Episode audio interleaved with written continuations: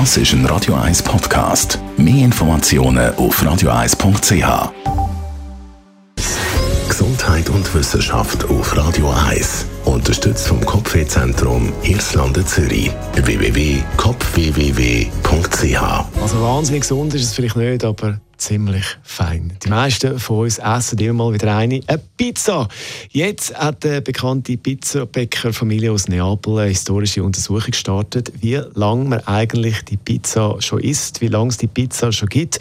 Also wo und wo und wann hat man die erste Pizza überhaupt serviert. Bei dieser Untersuchung hat man sich nicht auf Legenden gestützt, also Leute, die irgendetwas erzählt haben. Also Legenden gibt es ja immer mal wieder, sondern auf Dokumente. Und da taucht zum ersten Mal Ende vom 18. 19. Jahrhundert das Wort Pizza oder Pizzeria auf.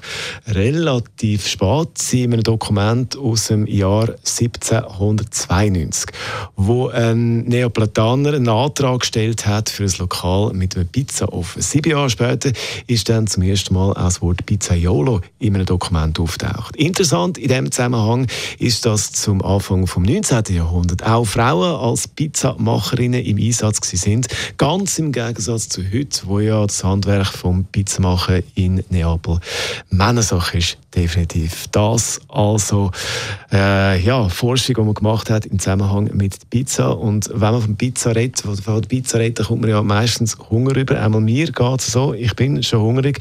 Warum man beim Reden über das Essen dann Hunger überkommt, das schauen wir dann ein anderes Mal ein bisschen im Detail an. Radio 1